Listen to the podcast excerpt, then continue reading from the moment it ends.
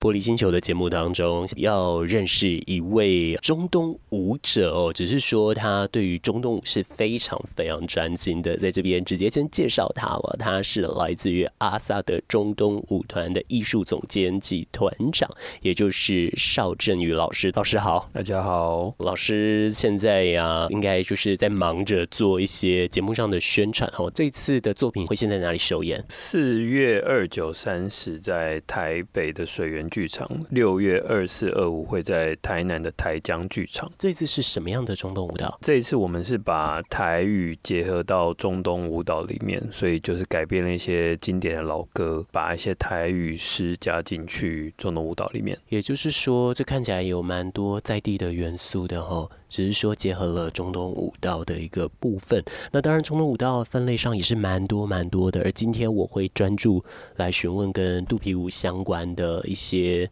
嗯，故事哦。那当然，在这个整个系列来说，最一开始、最一开始的时候，老师我有先传了一篇很短很短的文言文给你。那一篇就是夸父追日的这个故事哦。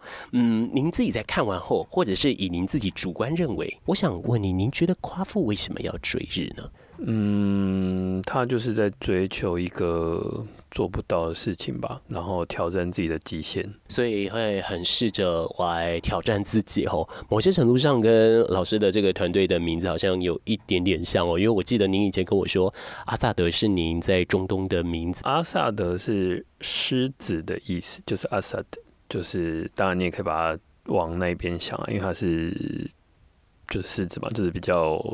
就是勇敢的感觉啦，那它就是狮子的意思，这样是我阿拉伯名字。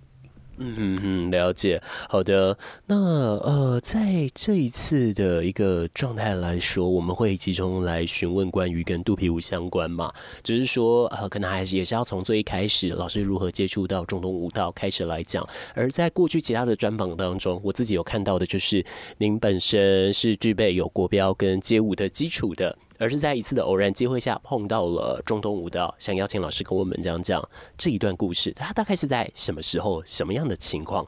而当时的这个中东舞蹈，它是肚皮舞吗？如果不是，它是什么？一开始我是先去舞蹈教室教街舞，然后呃，老板就叫我去带不同的课，例如说瑜伽、有氧，然后包括肚皮舞。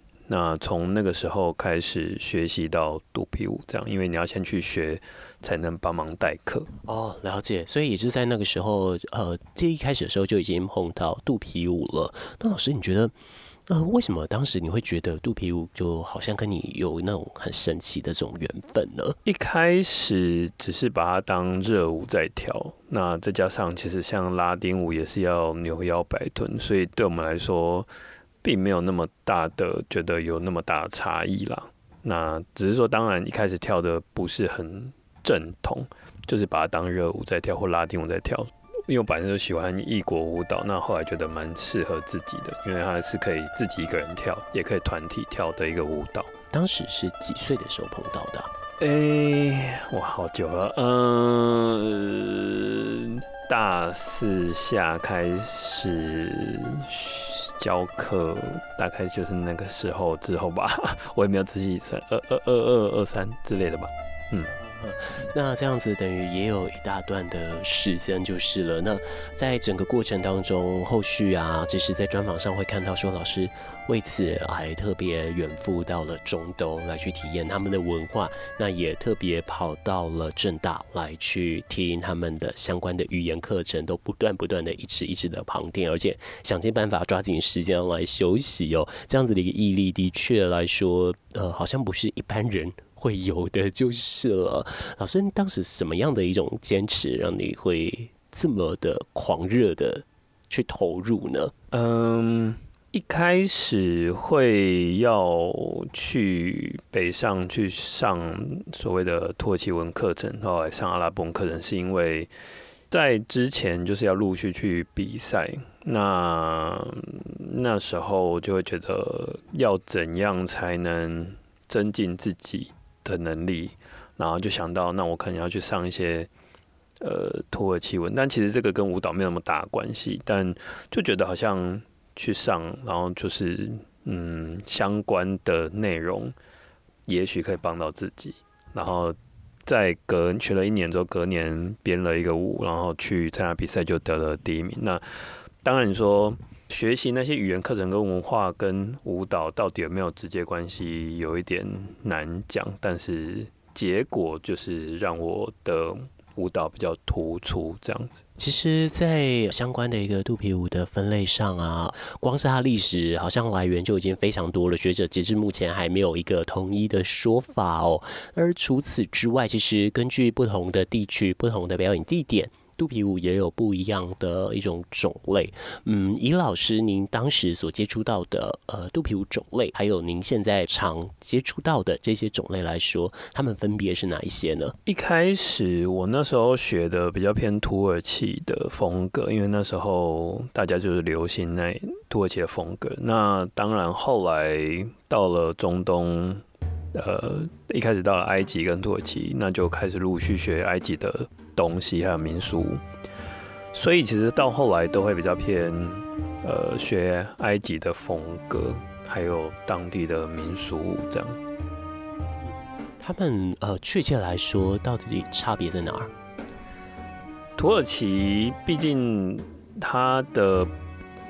呃，文化背景就是带有一种草原民族的性格，所以他们在跳舞的时候会比较直接一点，就是呃跳比较直接。那埃及比较偏北非，然后他们就是热带地区，所以他们音乐性来说就会有一种嗯比较有时候缓慢，然后比较柔，比较游走在不同音层的感觉。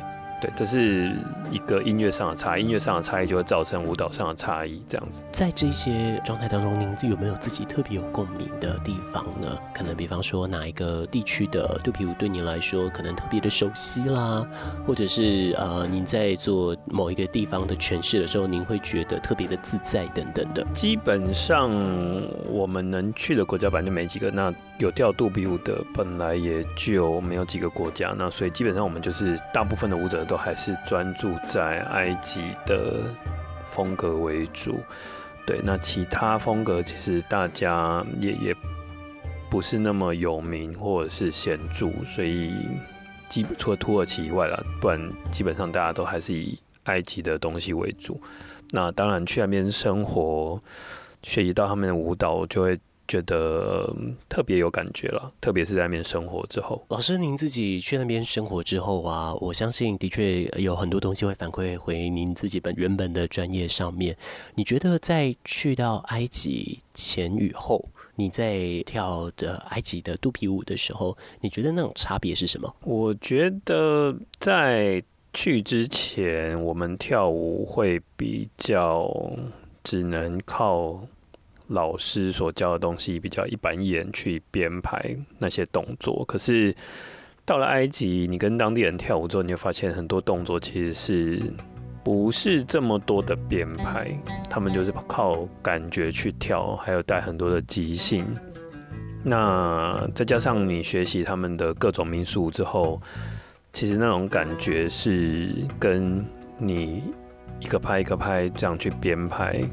一个动作一个动作编排的感觉是完全不一样的，他们是靠直觉去跳舞的。老师，除了中东舞之外，您还有碰过其他的一些中东舞蹈吗？或者你像您刚刚也有说有学到其他的一些民俗舞？您觉得肚皮舞跟他们不一样的地方是什么？基本上，光是在埃及，它的民俗就有蛮多种的。那当然，肚皮舞很明显的，它比较偏抖动在。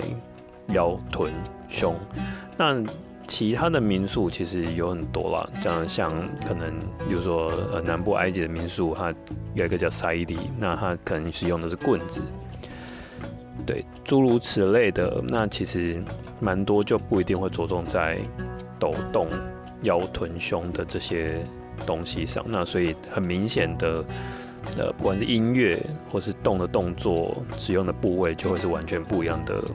呃的舞蹈类型，那看起来就会是不一样的东西。我再进一步询问哦，哦，因为刚刚我听到蛮多都是跟埃及的肚皮舞相关嘛，我就直接先往这个方向去哦。我们就以埃及肚皮舞来说，嗯，男性他要如何去展现他自己呢？他跟女性会不会有不一样？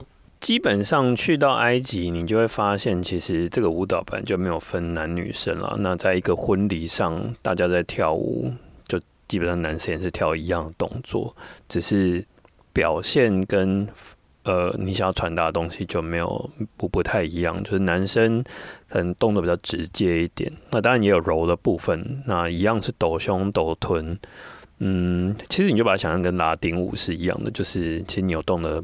部位是一样的，那只是说男生比较没有像女生这样会穿一个舞衣这样表演，那可能就日常生活穿着牛仔裤、T 恤或衬衫，他们就会跳舞了，所以。基本上，你说男生要怎样展现？那当然，在去中东之前，可能就会我自己是把它当热舞在跳，所以也没有想太多。但是到了埃及或土耳其之后，其实当地男生都在跳，也没有到全部了。但是就是蛮多男生会跳你去，特别去婚礼，就是他们就会跳一样的动作，然后一整晚。所以你也不用去思考说，哦，这个是只有女生的舞，或者是男生的舞，因为其实呃，你就是看到一堆人在跳，而且当然。一整晚他们还有不同的音乐，所以你就会发现，其实，嗯，他们并不一定会觉得这个舞蹈只有适合女生，但只是说男生不会公开穿舞衣表演这样而已。夜深了，请等待好音乐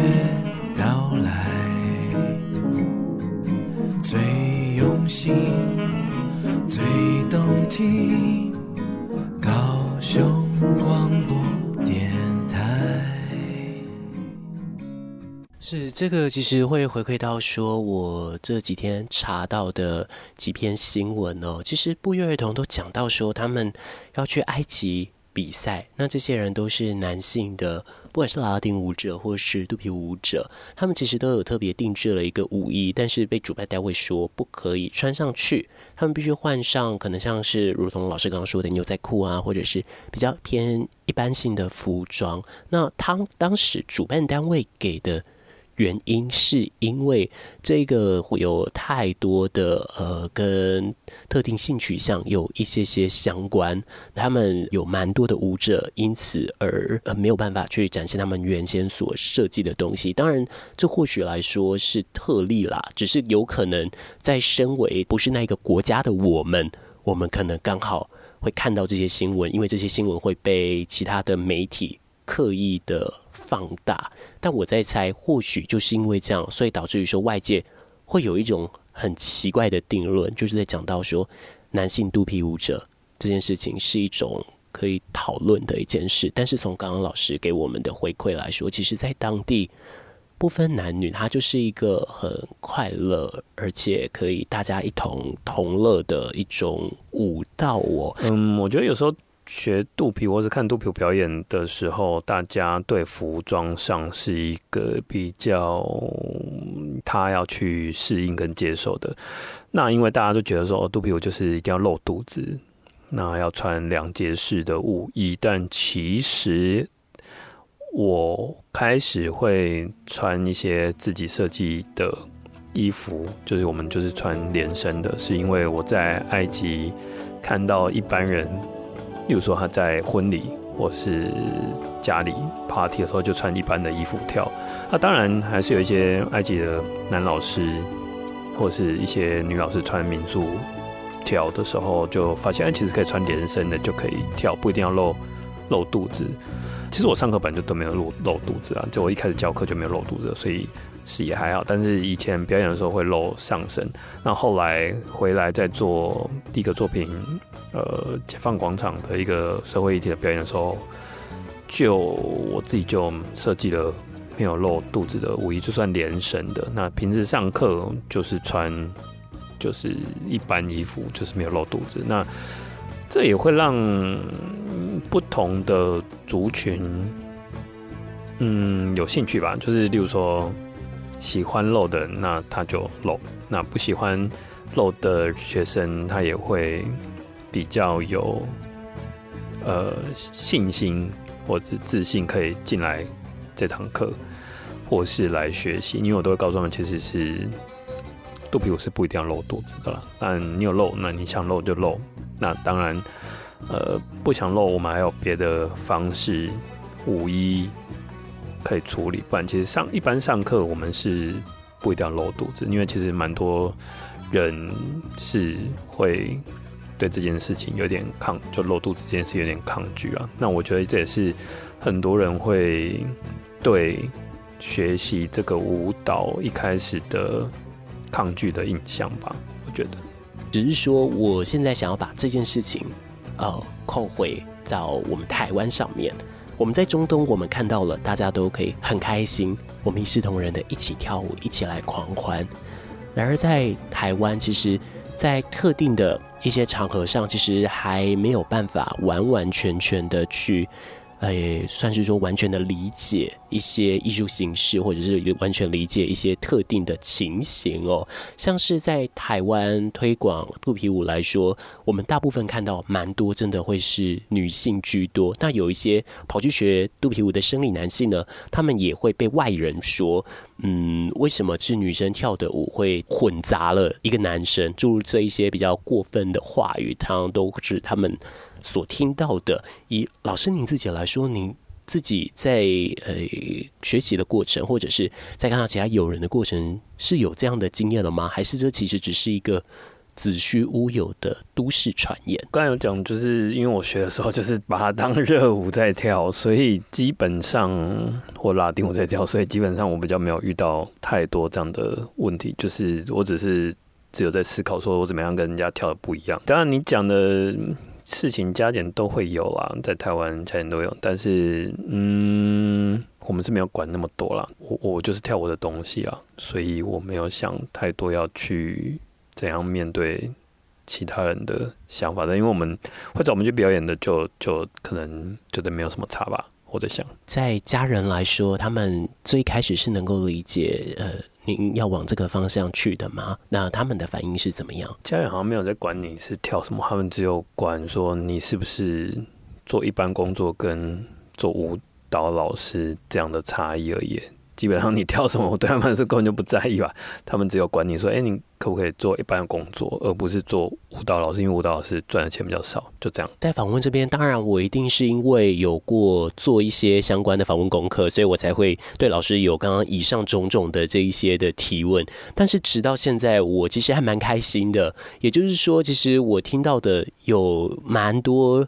的舞者们，甚至有蛮多的在领域内的人，他是比较倾向于是做自己，然后他也会用他自己的方式来跟世界来沟通，甚至有可能是我就只做我喜欢的，然后反正我开心就好，反正我也没危害。其实我听到这部分，我是。相当相当开心的就是了，只是说在往这个方向去了来说，我们还是要给蛮多人一些相对于我觉得比较算是卫教吗？也就是说，刚刚老师您刚刚有提到，多多少少在生理男性去学肚皮舞的时候，难免都会被质疑，甚至被有歧视的。可能性，老师，您身为在业界而持续来推广中东舞以及肚皮舞的呃人啊，那您自己会怎么样去呃鼓励这一些想要学习肚皮舞的生理男性呢？因为其实我会提这一题，并不是我突然之间想到，而是。我记忆非常深刻的是，我大学一年级的时候，我们学校有中东肚皮舞社，而当时，呃，当然，因为真的也蛮多女性都去选的，可是我身边很多男性，我听到的都是同一句话，他们就说：“我是男生，我可以去跳肚皮舞吗？或者是我是男生，我去跳肚皮舞会不会被笑？”我几乎听到的第一句话都是这个。哦，所以导致于说我大学那四年，我身边没有任何一个朋友。前去这一个社团，那我个人觉得其实非常可惜，因为他有兴趣，但是他顾虑了社会的眼光，所以他不敢去。以老师来说，您会怎么样鼓励这一些的同学呢？诶、我觉得可能是因为大部分的老师是女性啦，所以大家还是有时候表演的时候是或教的时候是用一种女生的一种展现女生魅力的一个感觉去教或跳，所以就会变得比较嗯。大家觉得哦，这就是女生的舞蹈，但如果把动作拆解，其实它就是舞蹈而已。那你。可能表达情绪上，如果你想要加很多比较偏性魅力的方式的话，就看你怎么表达。其实我我我们遇到问题比较没有什么，我一定要男生或女生去学，因为基本上会去学就是会去学。那女生也也很多那种不愿意学的啦，基本上。我我没有在觉得说一定要男生要去学或什么性别去学，因为我觉得他就去尝试，那有兴趣就有兴趣。那说真的，因为会遇到老师比较多，还是以展现女性魅力的这种主轴去表现。那举例来说，例如说可能甩头发，那可能相对去学的男生比较没有这个表现的方式。但其实全世界还是有蛮多男舞者在跳啊。那多看看一些其他国际上的男舞者跳，但台湾也有。那基本上你就发现，其实，嗯，就是这个其实也没有分那么多男女生，因为其实它就是舞蹈动作。那我觉得比较偏你怎么样去去表达这件事情。用舞蹈表达事情的方向比较多，而我我自己是觉得，就是想学什么就去试试看。那有时候不一定是，说不一定是那个东西不适合你，有时候就是那个老师教的内容不适合你，就这样。所以我觉得就尝试吧，因为我自己是多方尝试的人啊。例如说，我可能就会去学爵士舞、非洲舞、印度舞，那就去尝试。我比较。把它当做是一个，它就是舞蹈。那我试了，我喜欢就就就喜欢，不喜欢就不喜欢。对，有时候比较没有想这么多，因为其实其实不然就去一趟埃及嘛，跟当地人跳一下你就知道，就是诶、欸，那些男生在跳的时候，或家里在 party 的时候，其实也没有想太多，他们就直接跳了。充满活力的每一天，就像是欢乐的音乐只因为每分每秒都听见高手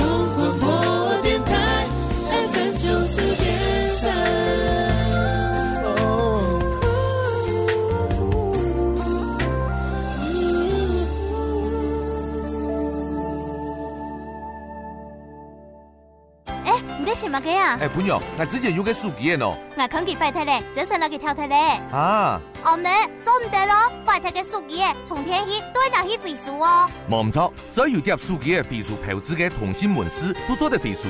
另外，没做得搞本资源飞书查飞书，阿娘唔但将做得减少资源浪费，又唔会污染地球哦。今日实实去攞经验起来。嗯。飞书记，老从天去爱记得飞书哦，行政一环保署提醒你。阿咪啊，哎，嘿，我走。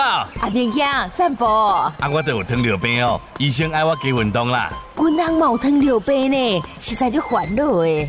糖尿病哦，爱控制饮食、体重、加运动哦，照时间食药啊。血糖、血压、血脂爱监测，糖化血色素爱比其他低，血压爱伫一百四九十以下，卖胆固醇卖超过一百哦。糖尿病控制好，免烦恼啦。以上广告由国民健康署提供。各位听众，大家好，我们是句句创作题。你的孩子有使用儿童安全座椅吗？合格的安全座椅在意外发生的时候可以保护孩子，并且降低死亡率。家长们可千万不要轻忽喽。接下来，请继续收听陪您一路平安的高雄广播电台 FM 九四点三 AM 一零八九。不过，你真的要说。比较多歧视，我觉得反而是在中东当地，可能年纪比较大的那些人，或是偏向那些人，比较有，就是觉得哦，这个舞蹈是舞者是女性的舞，当然他们对女性舞者也没有很好感呐，但就觉得应该是说，他们觉得舞者不是一个很好工作这样啊，啊，至于是男生女生。可都一样嘛，女女生她们也不觉得舞舞者是一件很好的事情，所以呃，但一般来说，现在埃及年轻人对你是舞者这件事情倒是觉得还好，不管是男生女生了，所以基本上我的埃及朋友都会觉得这也没什么。老师，接下来想要来再往呃稍微大一点的方向来去做收尾、做询问哦。其实您刚刚有提到，您多方尝试，慢慢的碰到了这一个中东的舞蹈，然后最开始是从肚皮舞开始。慢慢的去接触下去，你发现这个是你自己所喜欢的。当然，现在可能是肚皮舞啊，是一个呃其中一个很重要的主轴。但是不只是这个，您还有碰到非常多的民俗的舞蹈，也都持续的在台湾来做推广。那我个人会想要询问，您在做这一些教学的时候，您自己有没有遇过一些比较印象深刻？或者是会让你比较感动的一些事情，让你觉得说，哎，其实你做这个真的不只是自己喜欢而已，其实它是可以来带着蛮多人持续的在往下的。您自己有遇过这样的情形吗？嗯，我先跳回刚才那个内容，我讲几个故事，就是例如说在埃及，我们有遇过，例如说女性舞者在租房子的时候。听说他们就是，如果有时候啦，就是房东知道你是女舞者，他可能就不会租给你。所以有一些女舞者可能就会比较倾向租那种可能地区或者是房东比较嗯西化吗，还是什么的，就是可以接受的。那不然就是他不要告诉房东他是舞者，不然。有一些可能思想比较保守的房东就觉得，哦，舞者就是一个八大行业这样。那我自己是啊，有一个朋友，他要去埃及中部的一个城市，比较不是观光区、观光客会去的地方。那他当然也没有那么繁华，就比较就是一般城市这样。他就说，可能遇到他的亲戚、朋友、家人，可能就可能就先说。不要说我是舞者这样，因为毕竟他们对舞者的印象，不管是男生女生，他们对舞者印象就不是很好。对，所以基本上还是会遇到这样的人啊。但我觉得这是他们自己的文化跟社会的一些历史上的一些历程。那但我们就尊重。那呃，所以这个相对来说听起来就会是比较让老师印象深刻的一个故事哦。所以，呃，根据您自己在台湾的教学上，反而就相对来说比较少一点，比较多都是跟异国上接触到比较多。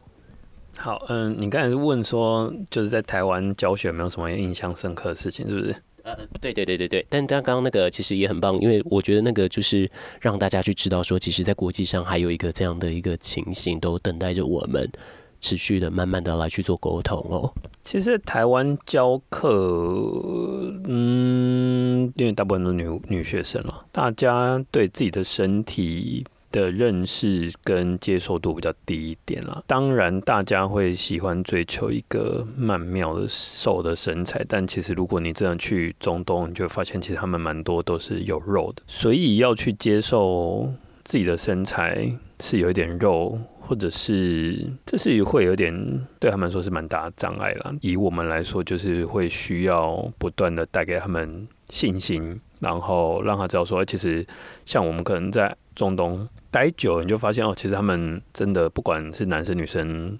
有肉都其实很喜欢穿紧身的，可是，在台湾就会喜欢穿宽松的。所以你在那边待久，就发现，嗯、就算男生好像很大肚子，他还是穿紧身，就觉得，嗯、好像有肉比较好看。回来台湾，大家带给你的观念就是说，嗯，就是有肉就不好看。但我觉得这是一个审美观跟社会的感官的一个差异了，所以基本上有很多的学生其实他们身材已经很好了，就是我们所说的就是偏瘦，或是其实也没什么肉，但他们还是觉得自己身材不好。所以有时候是，嗯，这是我觉得比较难去说服他们，就是或带领他们到一个有自信的状态。但你说正常教课教学倒是还好，但是，呃，有时候要让他们表演，然后说服他们自己对自己的身材有自信，我觉得这件事情会比较花时间一点。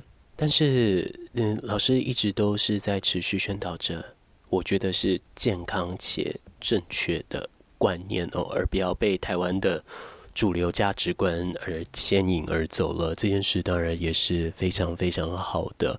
那回到我们节目的这，我这一次的一个整个主旨，我是从夸父追日的这个故事来开始前进的。如同我刚刚在访问的最一开始的时候有说，很多的经典里面，包含《山海经》啊，甚至一些呃其他的一些志怪神话，都有提到夸父。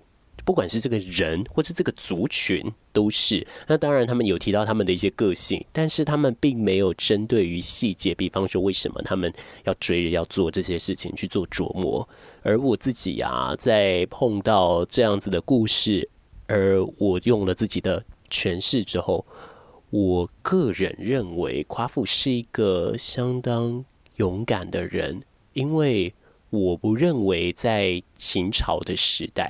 会不知道太阳是追不到的，我并不认为这会有这样的一个情形出现哦，甚至在远古神话也是这样子。只是他为什么要追呢？会不会是他在追求一个不得不的愿望，或者是他有一些呃，他一直穷极一生很想达到的一个方向？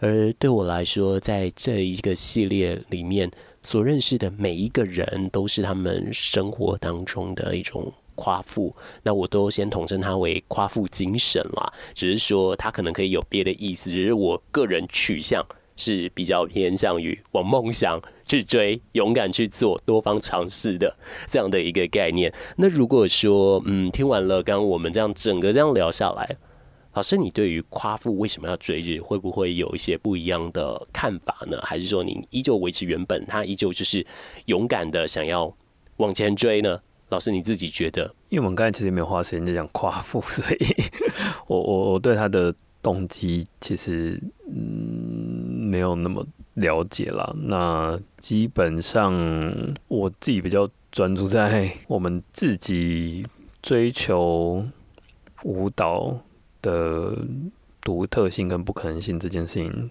会比较呃在意啦。就是我们可能做表演要做一个。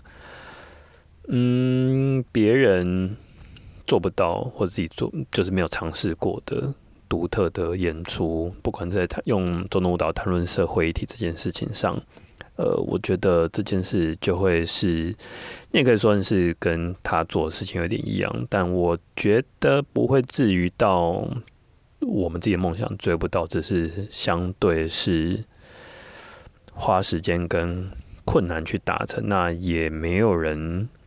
去尝试过的一个东西，那对我来说就会觉得去尝试这件事情是嗯有挑战性，但是过程也是有趣的。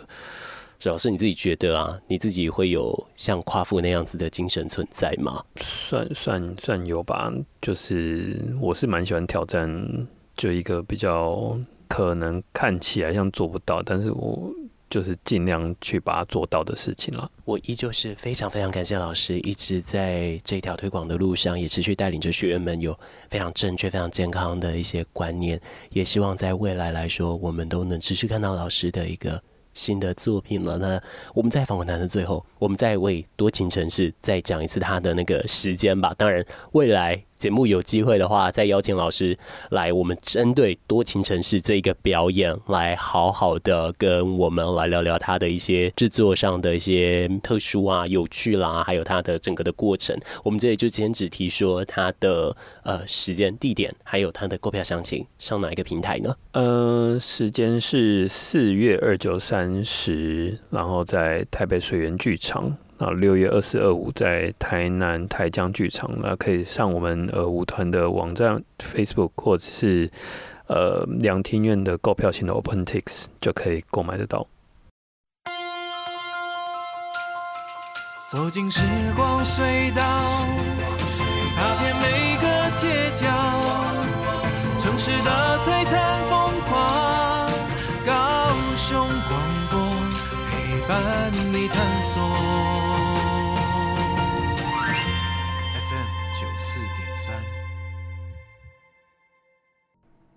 从今天振宇的故事，还有他所分享的一些经验当中，我们会知道，男性的中东肚皮舞者似乎并不会因为他们是男性而有遭受一些不平等的对待。不过原本呢、因为在想说要搭配着当代舞者来一起做比较，但因为篇幅的关系来不及。没关系，我们以后再来好好的来做琢磨吧。但今天这样的节目，我很开心。总有人跟我说，社会关怀必须悲情，必须让人落泪。可是我总想，社会关怀虽然是要放大一些难过的，或者是我们还没有解决的议题，可是我们正在解决的议题，不是也需要被发扬吗？列出今天这一个中东肚皮舞者，是吗？是。还有我的朋友们，我们共同的遐想，也因此我们找了对应的主题，但非常非常高兴，我们得到的是正面的答案。所以在你的生活当中，可能也会有一些较为负面、较为低落的时候，但那只是你的猜想，不用太担心，不用太害怕。玻璃星球该跟你说晚安喽。拜拜。